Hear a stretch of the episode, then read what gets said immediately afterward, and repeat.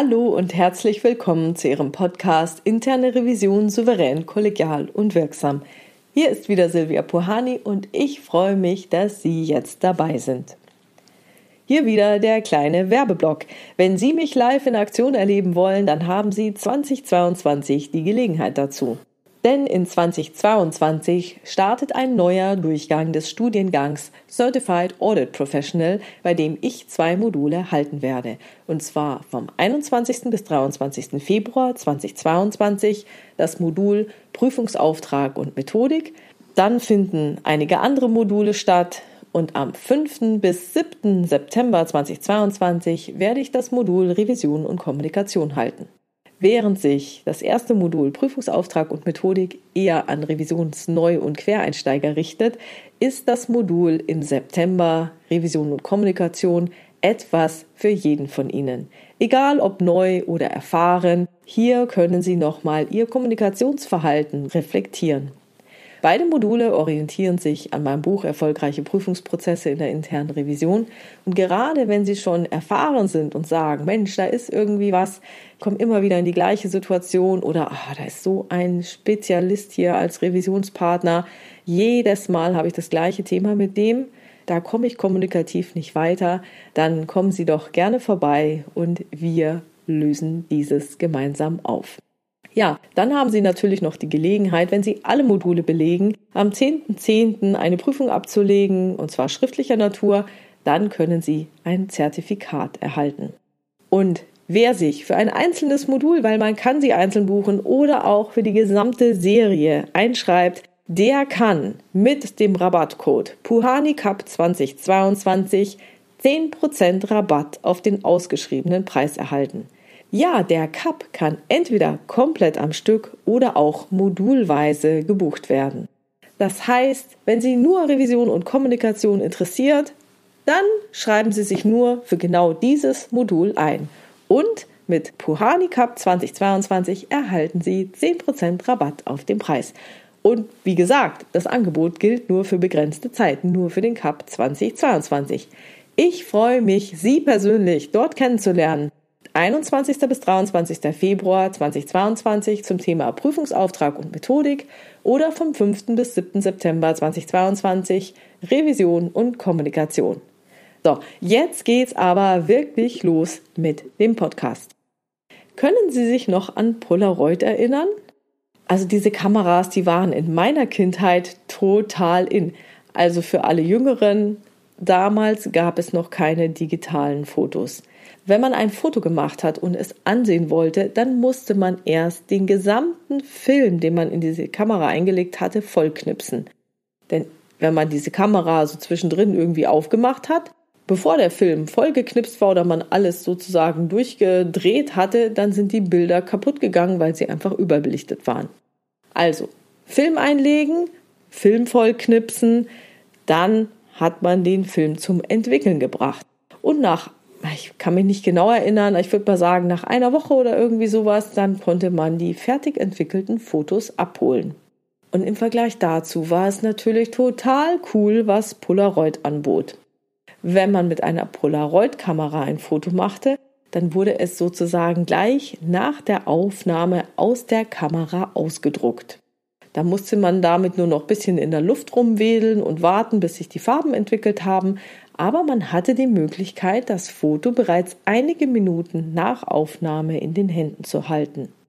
Kein Wunder, dass die Firma Polaroid prosperierte. 1976 betrug der Gewinn 950 Millionen US-Dollar. Und die Filmindustrie war relativ stabil. Die Kunden liebten die qualitativ hochwertigen Kameras, die die Bilder gleich nach der Aufnahme druckten. Aber mit der digitalen Revolution wurde der Markt volatiler und mit Polaroid ging es bergab. Interessanterweise hätte Polaroid die große Chance gehabt, dies abzuwehren. Denn 1980 ging der Gründer von Sony, Akio Morita, auf Edwin Land, den Gründer von Polaroid und Erfinder der gleichnamigen Kamera, zu mit dem Vorschlag, gemeinsam an der Entwicklung einer elektronischen Kamera zu arbeiten. Edwin Land lehnte ab. Er sah die Welt durch die Brille von Chemie und Physik und er war davon überzeugt, dass Kunden immer ausgedruckte Bilder wünschten. Das dachte ich übrigens zu Beginn der digitalen Fotografie damals auch.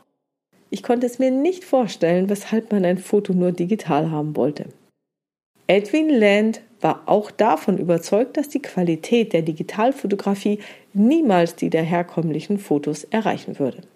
Je mehr Polaroid im Zuge des disruptiven Wandels in Schwierigkeiten kam, umso weniger empfänglich wurde Edwin Land für Input von außen.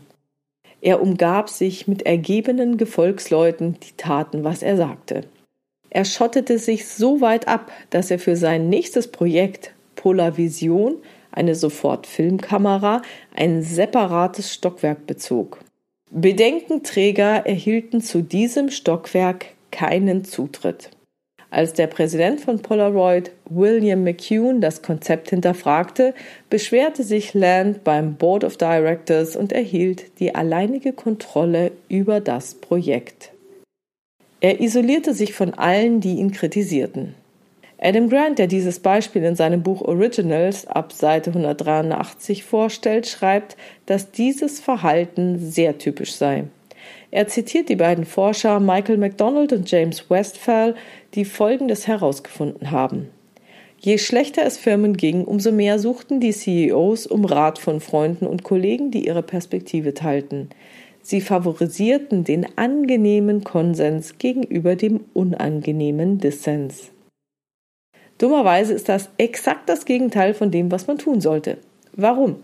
Die Ergebnisse der Firmen verbesserten sich nur, wenn die CEOs sich aktiv Rat von Leuten einholten, die nicht ihre Freunde waren und andere Sichtweisen einbrachten, die die CEOs herausforderten, Fehler zu beheben und innovative Wege einzuschlagen. Obwohl wir alle glauben, dass Kreativität genau dann aufblüht, wenn Kritik zurückgehalten wird, ist dem nicht so.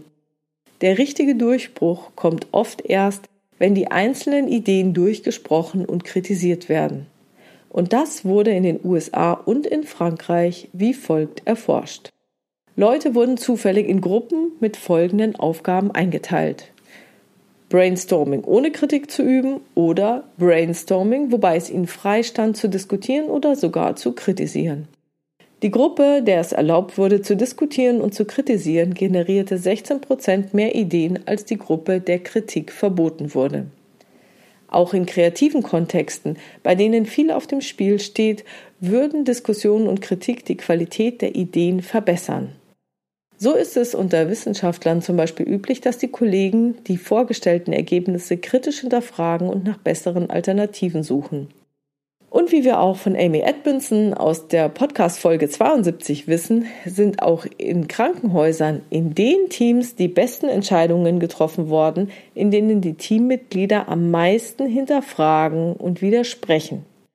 Das gilt jedoch nur, wenn die Teammitglieder alle das Gefühl haben, dass ihre Kollegen aufeinander achten und keine Eigeninteressen verfolgen. Also psychologische Sicherheit muss gegeben sein. Was bedeutet das Ganze jetzt für die interne Revision?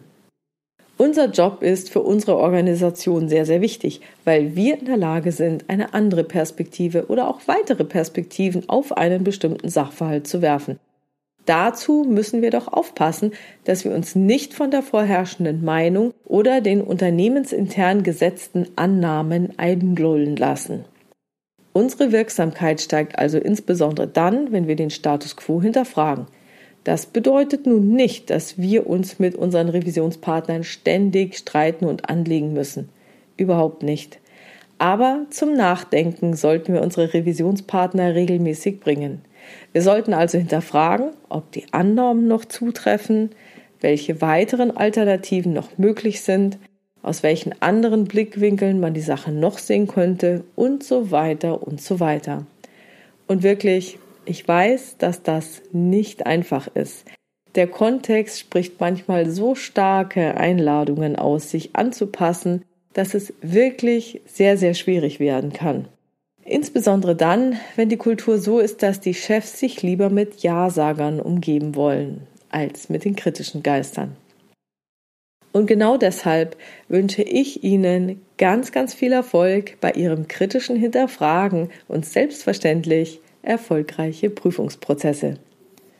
Ja, und das war's auch schon wieder für heute. Ich freue mich über Ihre Ideen, Gedanken und Kommentare auf meiner Webpage oder in der Xing- oder LinkedIn-Gruppe Interne Revision souverän, kollegial und wirksam unter dem Post zu diesem Podcast. Herzlichen Dank. Wenn Sie eine Frage haben, die Sie dem Podcast gerne beantwortet hätten, schreiben Sie mir gerne per Mail an info@puhani.com oder nutzen Sie eines der Kontaktformulare auf meiner Webpage www.puhani.com. Dort habe ich nicht nur eine offene, sondern auch eine anonyme Variante für Sie vorbereitet. Und die Fragen greife ich dann gerne in weiteren Episoden auf. Wenn es Ihnen gefallen hat, informieren Sie Ihre Revisionskollegen gerne über diesen Podcast und teilen Sie ihn in Ihrer Community. Vielen Dank für Ihre tollen, tollen Rückmeldungen und für Ihre Bewertungen. Es ist mir immer eine riesengroße Freude, von Ihnen zu lesen und zu sehen, dass Ihnen dieser Podcast gefällt und Ihnen etwas bringt. Bleiben Sie dran und hören Sie gerne wieder rein in Ihren Podcast Interne Revision souverän, kollegial und wirksam. Mein Name ist Silvia Puhani und ich wünsche Ihnen erfolgreiche Prüfungsprozesse.